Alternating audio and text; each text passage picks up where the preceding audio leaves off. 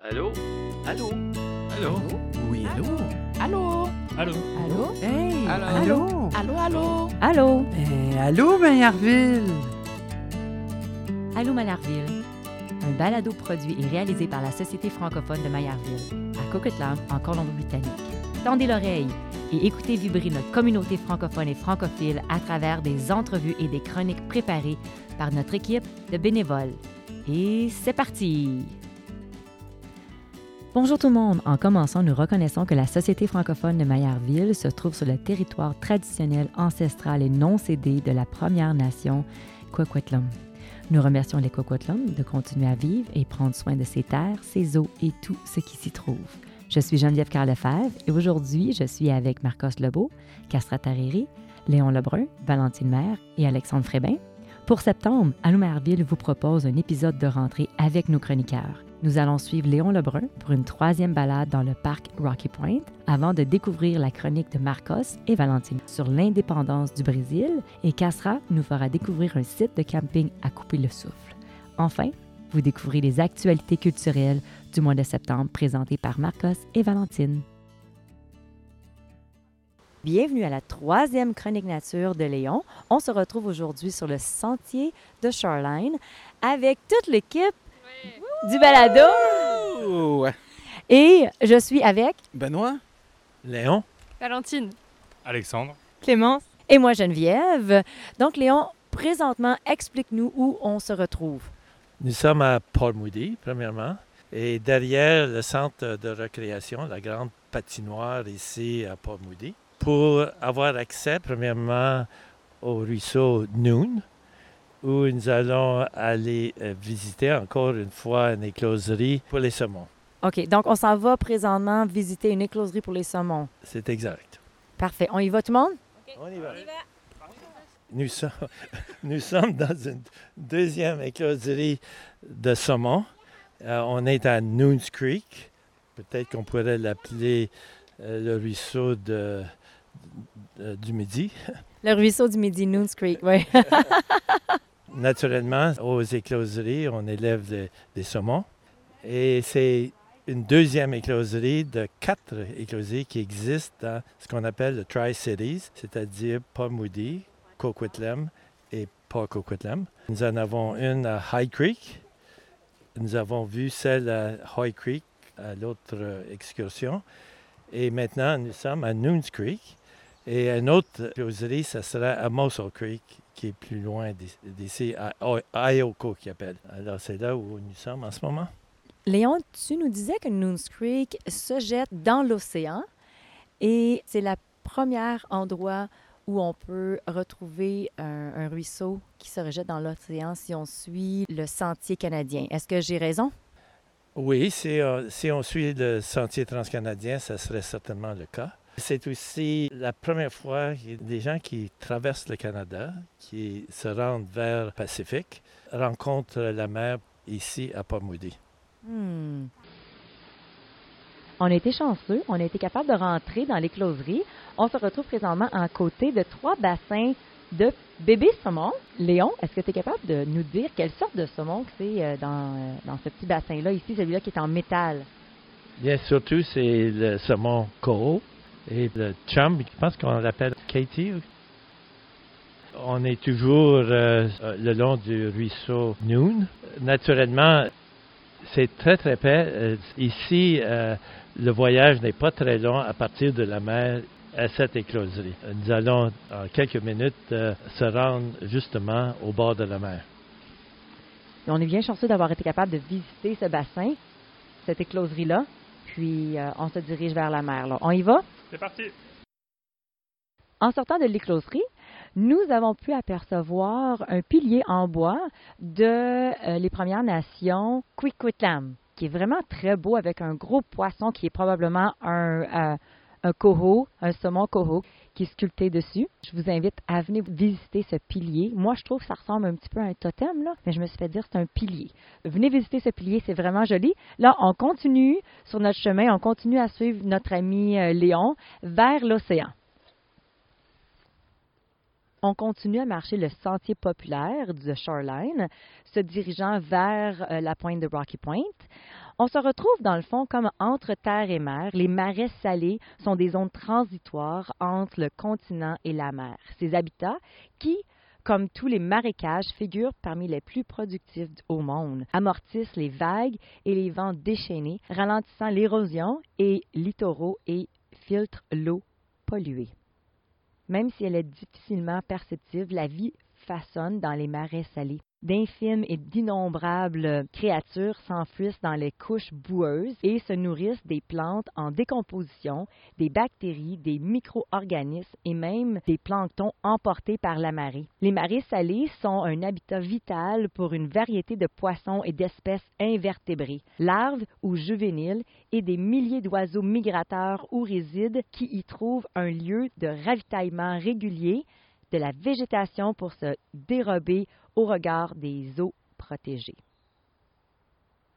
Les divers insectes et plantes, les vers marins, les escargots, les crabes, les palourdes, les oiseaux et les poissons font le régal des ratons laveurs, des visons, des loutres de rivière, des chevreuils, des renards et parfois des ours. Est-ce que vous avez vu un ours?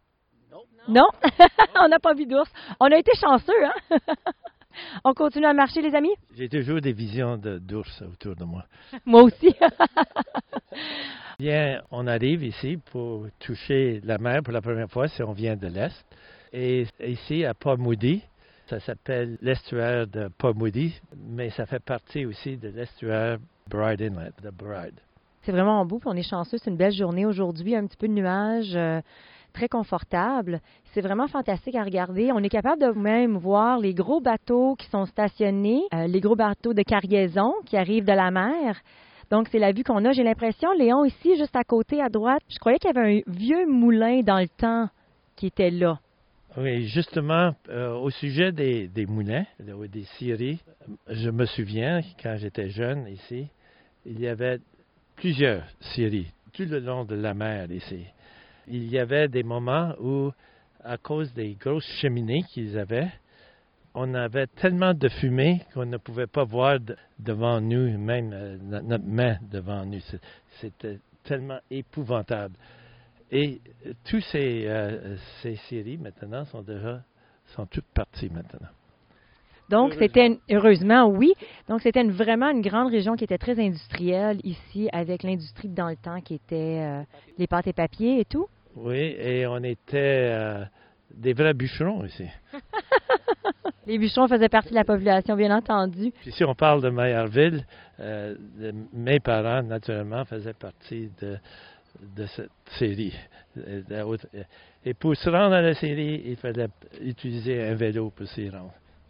On continue, Léon. On se dirige vers le parc Rocky Point, là, si on continue à marcher. On a marché tout au long du sentier Shoreline jusqu'à la fin du quai de Rocky Point. Et là, on se retrouve en avant de l'océan. Et je crois que Benoît, tu as une question pour Léon? Oui, effectivement. Je vois ici des très belles euh, montagnes. Mon Dieu, elles sont majestueuses. Est-ce que tu pourrais nous les nommer, s'il vous plaît? Oui, bien, juste ici, euh, tout à fait en face presque, c'est la montagne Hollyburn. Et juste un peu à gauche, euh, vers l'ouest, c'est la montagne Grouse.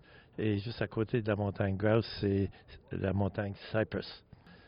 On passe à Clémence. Clémence, tu as une question? Oui, moi je voulais savoir, Léon, est-ce que tu penses qu'on peut aller en canoë jusqu'à Deep Cove d'ici? Jusqu'à Deep Cove, oui, bien sûr. C'est juste de l'autre côté ici, hein? donc euh, on, peut facilement traverser à partir d'ici, ou peut-être rendre à Belcara pour, pour traverser. La majorité des gens euh, pensent que s'ils font la traversée en canot, normalement, ils partent de Belcara. Les jolies maisons qu'on voit en face, c'est où? Bien, ça fait tout partie de Port Moody. C'est tout ce qu'on peut dire. Ça fait partie de Ioko et Belcara. Donc, Léon, tu as dit tout à l'heure que ici c'était la fin ou le début euh, du sentier transcanadien. Ça veut dire que d'ici, on peut rejoindre euh, Halifax? Oui, bien sûr, à partir d'ici, on peut se rendre à Halifax, mais ce n'est pas le début de la côte ouest parce qu'on commence à Victoria. Alors, le sentier transcanadien commence à Victoria, se rend jusqu'à Nanaimo, après ça à Horseshoe Bay, et éventuellement, on se rend ici à Port Moody. Et merci Léon de cette belle balade à travers le sentier canadien. On a appris plein de choses. Vous avez aimé? Oui! C'est vraiment extraordinaire. Tu vois, tout le monde est heureux. Là, c'est le temps de la crème glacée? Oui, et peut-être une petite bière. Et merci encore Léon. On y va! Allez! Allez!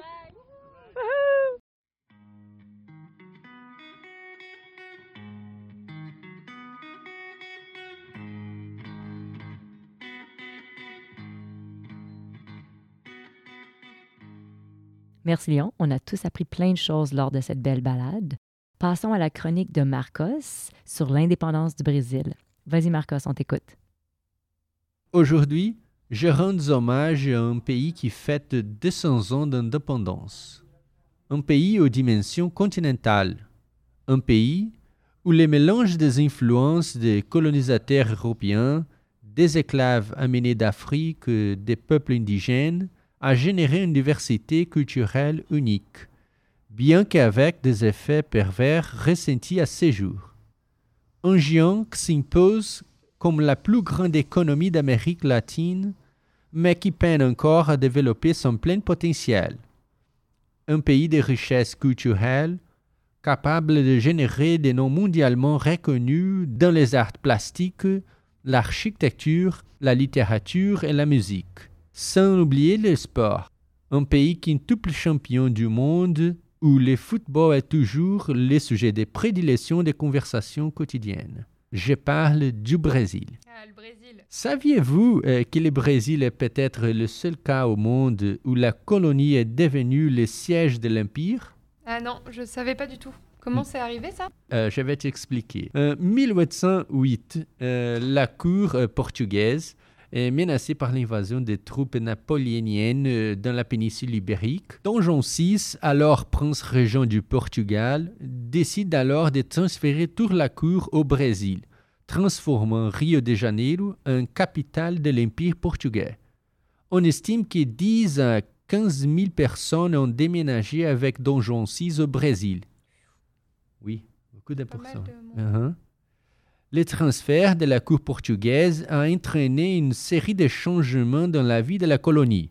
Par exemple, la ouverture du commerce avec d'autres nations, l'installation d'usines, la création des facultés de médecine, des musées, des bibliothèques et l'apparition des premiers journaux. À partir de 1820, les tribunaux portugais ont commencé à mettre en œuvre une série de mesures libérales et ont exigé le retour de Dom Juan au Portugal, qui à cette époque avait déjà été proclamé roi. Il finit par céder et revient, laissant son fils, Pedro, comme régent du Brésil. C'est Pedro I qui, le 7 septembre 1822, proclame l'indépendance de la colonie lorsqu'il est couronné empereur du Brésil. Pour de nombreux historiens, le déménagement de la cour portugaise au Brésil a été l'un des événements qui a contribué à l'indépendance du pays. Mais le fait est que le processus a également été influencé par la Révolution française, l'indépendance des États-Unis, d'Haïti et des pays d'Amérique espagnole. Certains chercheurs considèrent également que le maintien de l'unité territoriale du Brésil était un effet direct de la période pendant laquelle la cour portugaise était dans l'ancienne colonie. Ce qui ne s'est pas produit par exemple en Amérique espagnole qui a donné lieu à plusieurs pays. Au fait, je vous demande, quels sont les seuls pays d'Amérique du Sud avec lesquels euh, le Brésil n'a pas de frontières? Alors c'est une question difficile pour une européenne, honnêtement. Oui. Mais euh, je dirais le Chili et l'Équateur. Oui, c'est correct. c'est correct. Euh, le Chili et l'Équateur, ils sont le, le seul pays dans l'Amérique du Sud qui n'ont pas de frontières avec le Brésil. Donc c'est vraiment central pour les Oui. échanges. Oui, c'est pour ça que le Brésil, c'est continental. Je Mm. pense qu'il y a des frontières avec euh, 10 autres pays. Mhm. Comme je l'ai dit, euh, le Brésil est un pays aux dimensions continentales. C'est le cinquième plus grand pays du monde par territoire, alors que la région du nord, où se trouve la forêt amazonienne, est chaud et humide. Le nord-est brésilien est sec, reçoit peu de précipitations. Le sud du pays a des saisons bien définies et en hiver, il peut même neiger dans les régions les plus élevées. Vous savez? Ah, pas du tout, non, c'est très intéressant. Oui. Euh, tout le monde sait que l'Amazonie est la plus grande forêt tropicale du monde, mais le Brésil possède également d'autres écosystèmes extrêmement riches en faune et flore, euh, comme la forêt atlantique qui s'étend euh, sur une grande partie de la côte du pays et le Pantanal, qui est une grande zone recouverte d'eau pendant la moitié de l'année. Ça me donne envie de partir en vacances, découvrir tout ça. Oui, oui, oui. Justement, ça a l'air énorme. Combien d'habitants il y a au Brésil? Le Brésil compte actuellement euh, plus de 212 millions d'habitants. Euh, mais la population brésilienne est irrégulièrement répartie sur le territoire. Par exemple, la région du sud-est, où se situent les villes de São Paulo et de Rio, concentre près de la moitié de la population brésilienne. Ah oui, quand même. Oui. En effet, São Paulo est déjà considéré comme la quatrième plus grande ville du monde selon les Nations Unies.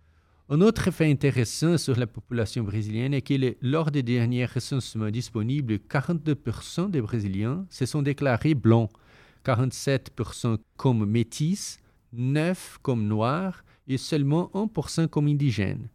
Bien qu'ils représentent une partie importante de la population, les préjugés contre les Noirs, les Métis et le- les Autochtones sont encore bien présents.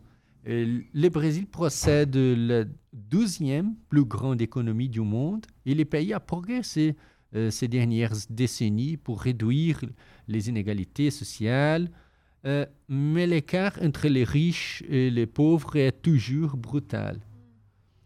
Euh, malgré les mauvaises performances de, l'économie ces dernières années, le Brésil est en évidence sur la scène internationale en tant que puissance agricole. Aujourd'hui, le pays représente 10% de la production alimentaire mondiale et c'est déjà le plus grand exportateur de protéines animales au monde. Mais parler euh, du Brésil, c'est aussi se souvenir de l'irrévérence, de la créativité de son peuple. Et le carnaval est la plus grande expression de la façon d'être et de vivre brésilienne. Naturellement, la diversité de la population est également présente dans la musique populaire brésilienne, la MPB, les samba, la bossa nova, les choros. Il est sur euh, l'étoile de peintres tels que Cândido Fortinari, Tarsila do Amaral et de Cavalcante, ou même le contemporain Vicky Muniz. Une telle richesse d'influence se retrouve également dans les courbes des œuvres de Oscar Niemeyer, dans les dessins des jardins du paysagiste Burle Marx, la photographie en noir et blanc de Sebastião Salgado, et selon les mots des génies littéraires tels que Machado de Assis, Guimarães Rosa et Carlos Drummond de Andrade, parmi tant d'autres. Je pourrais passer deux heures ici à parler du Brésil, le pays où je suis né et où j'ai vécu la plus grande partie de ma vie. Euh, J'espère que les célébrations du bicentenaire de l'indépendance serviront aussi à éveiller l'intérêt des gens pour ces pays aussi complexes, mais tout aussi riches et diversifiés. Merci Marcos. D'ailleurs, il me semble que c'est le 7 septembre, c'est bien ça? Oui, oui, c'est ça.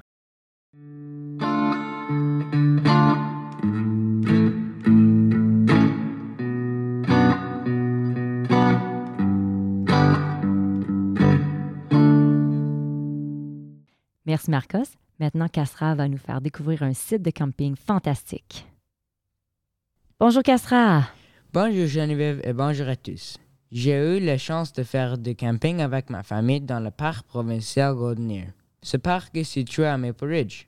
Golden Park compte trois campings, de nombreux sentiers de randonnée et un lac bleu turquoise entouré de montagnes et d'arbres, le lac Alouette. Le terrain de camping était très beau. Il y avait des toilettes, de l'eau potable et suffisamment de place pour accueillir facilement trois voitures sur chaque emplacement. D'ailleurs, de nombreuses personnes sont venues avec des roulottes ou des camping-cars pour passer un séjour plus confortable. La partie camping était amusante. Nous avons joué au badminton et au soccer avec mes cousins. Nous sommes régalés des riades, des hamburgers, des kebabs et des guimauves. Après le déjeuner, nous avons décidé d'aller nager. Nous avons conduit 10 de 15 minutes jusqu'à un parking. De là, nous avons continué à pied pour une longue randonnée jusqu'à la plage. Ça a l'air d'avoir été vraiment amusant. J'irais bien avec mes enfants. Donc, euh, quoi d'autre ce camping a-t-il à offrir? Ce que j'adore dans ce site de camping, c'est le lac. Je m'attendais à voir un lac ordinaire ressemblant aux autres lacs de la région. Et pourtant, j'ai vu un lac bleu turquoise couper le souffle. Vous aurez du mal à réaliser qu'un tel joyeux se trouve à seulement une heure de route de Vancouver. J'ai apporté que mon maillot de bain, une serviette et un tuba, mais les gens sont venus bien équipés. Ils faisaient du kayak, de la à voile, du bateau et du jet ski. L'eau était fraîche et rafraîchissante, mais n'oubliez pas qu'il n'y a pas de sauveture dans les environs. Je vous recommande donc de nager uniquement dans la zone délimitée. Le lac Alouette est un endroit magnifique pour les activités nautiques et la prochaine fois j'en réserverai en avance. Nous avons vu beaucoup de myrtilles et de framboisières sur le chemin de retour. J'ai aimé camper dans le parc provincial Goldner et je vous recommande de l'essayer. Vous devriez y aller en famille ou entre amis lors d'une fin de semaine ensoleillée. Mais ça a l'air vraiment intéressant, ce site-là, avec un beau lac turquoise comme ça. Je vais définitivement mettre ça sur ma liste pour l'année prochaine. Merci beaucoup, Castra, et au mois prochain. Merci.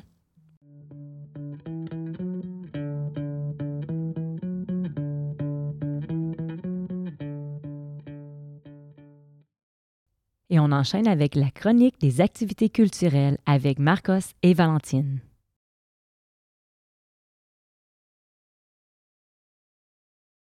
Bonjour à tous, Euh, ça va bien? Ça va parfaitement bien, Marco, c'est toi? Euh, Oui, oui, bien, bien. T'as Uh-huh. des conseils culturels euh, pour ce mois de septembre? Les conseils culturels du début de l'automne est la 41e édition du Festival international du film de Vancouver, qui se déroule du 29 septembre au 9 octobre.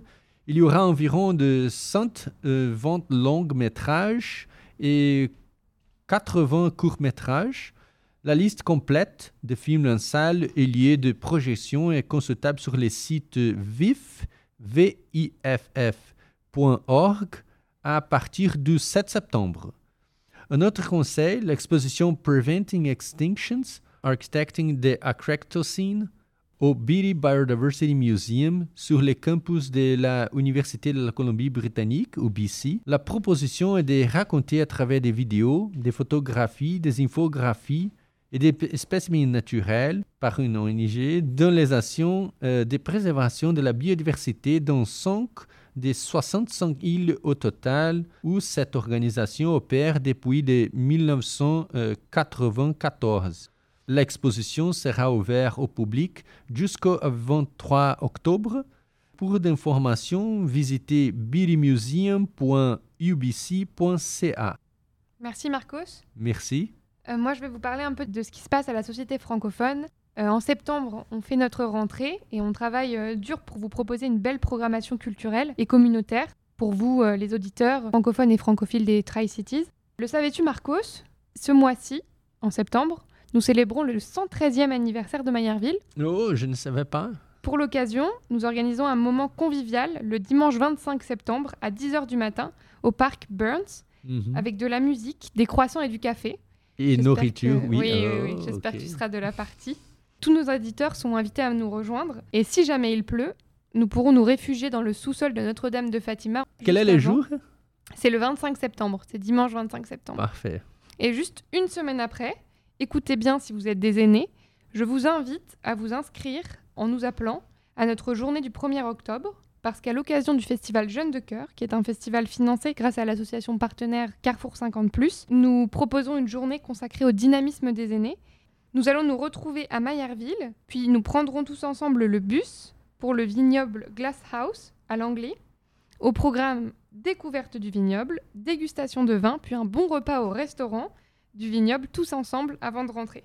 Donc surtout, si vous êtes un aîné et que ça vous intéresse, une journée conviviale entre nous pour euh, déguster des vins et de la bonne nourriture tous ensemble, n'hésitez pas à nous appeler au 604 515 70 70. Retrouvez aussi toutes ces informations sur notre site internet maillarville.com et restez à l'écoute de nos informations parce qu'une seconde journée est au programme pour euh, la mi-octobre dans le cadre de ce festival Jeunes de Cœur. Donc euh, restez connectés pour vous inscrire aussi à la seconde journée. Merci Marcos Merci. et merci euh, Geneviève Oui. et euh, au mois prochain. Au mois prochain. Ciao, ciao. Merci beaucoup, chers auditeurs, d'avoir écouté cet épisode d'Allô Maillardville, un balado produit et réalisé par la Société francophone de Maillardville et ses bénévoles, Marcos, Léon, Cassera, Alexandre, Benoît et moi-même, Geneviève. Un grand merci à Alexandre pour le montage, Valentine pour la coordination et une mention spéciale à Cassera pour la composition des pauses musicales.